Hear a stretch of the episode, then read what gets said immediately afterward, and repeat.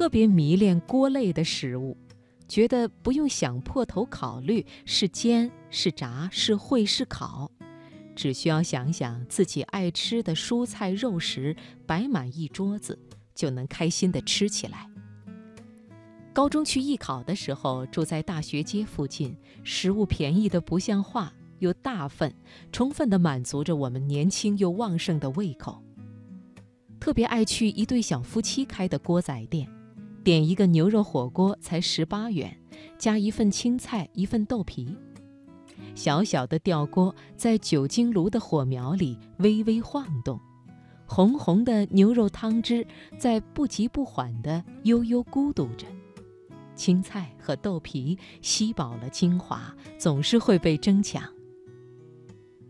大学是在重庆读的，火锅之城名不虚传。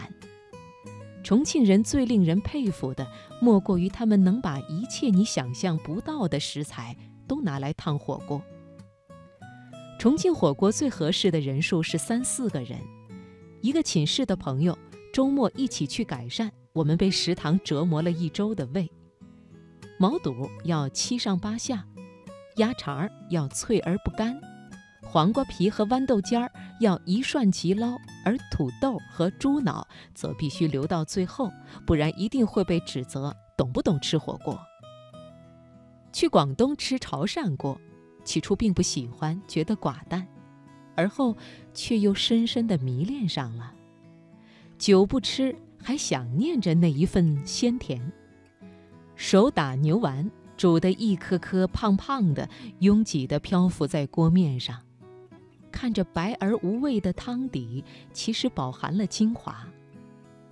牛丸含纳了汤汁，在嘴里轻轻一咬，汁水四溢的同时，又充满了 Q 弹的嚼劲儿。难忘的还有牛肉片儿，只需滚上一滚。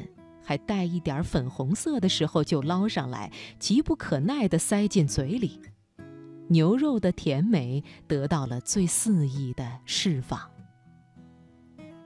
在北方就一定要涮羊肉了，黄铜老锅用炭火，食材不必丰富，羊肉几大盘，大白菜、冻豆腐、千层肚，三五样足矣。重点还是在羊肉，一定得先涮。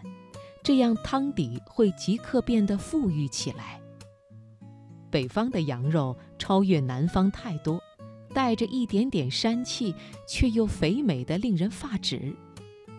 烫得嫩嫩的羊肉在麻酱韭菜花的蘸料里滚上一滚，真的是停不下筷子。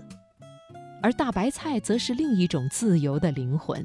吃多了肉片儿有点腻的时候，把大白菜煮得软糯，不用蘸酱，慢慢的撕咬开，舌尖儿就会感受到北方的大白菜自有的一股甘甜。酸菜鱼火锅则又不同，似乎没有人不爱它。花椒、辣椒、酸菜煮在一起，爆发出最强烈的小宇宙。鱼片一定是最先吃的。白嫩的鱼肉滚得恰到好处，融合了酸菜的味道，一点腥味儿也没有了，只留下香嫩的口感和极易入味儿的秉性。吃完鱼肉，就开始捞配菜，莴笋、木耳、魔芋丝，每一样都是酸菜的好朋友。莴笋要煮软，木耳最爽口，而魔芋丝最入味儿。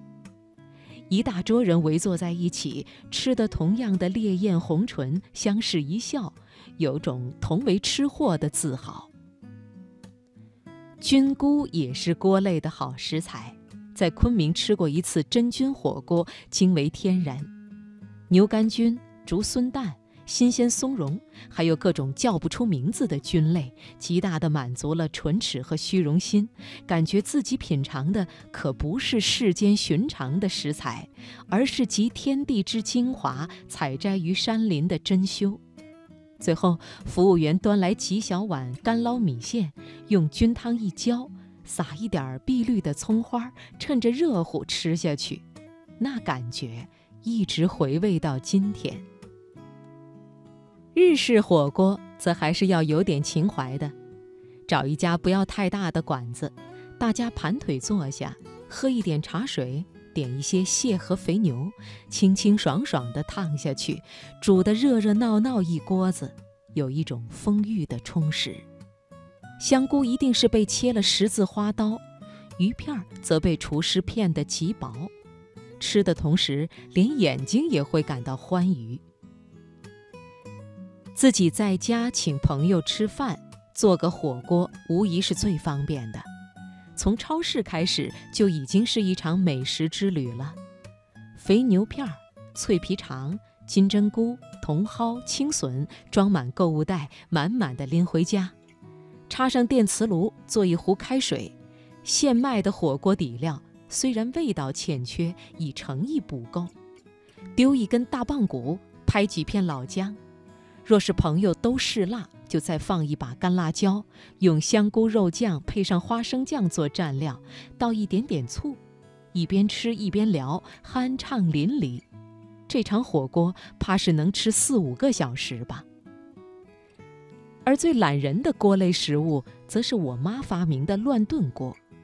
如果前一晚上煮了大肉菜，第二天就必定会把电火锅支上，将剩菜倒进去。满上水，洗一点空心菜，切一块老豆腐，再丢几块土豆进去，有肉有菜的煮一大锅，充分的把主妇的智慧发挥到极致。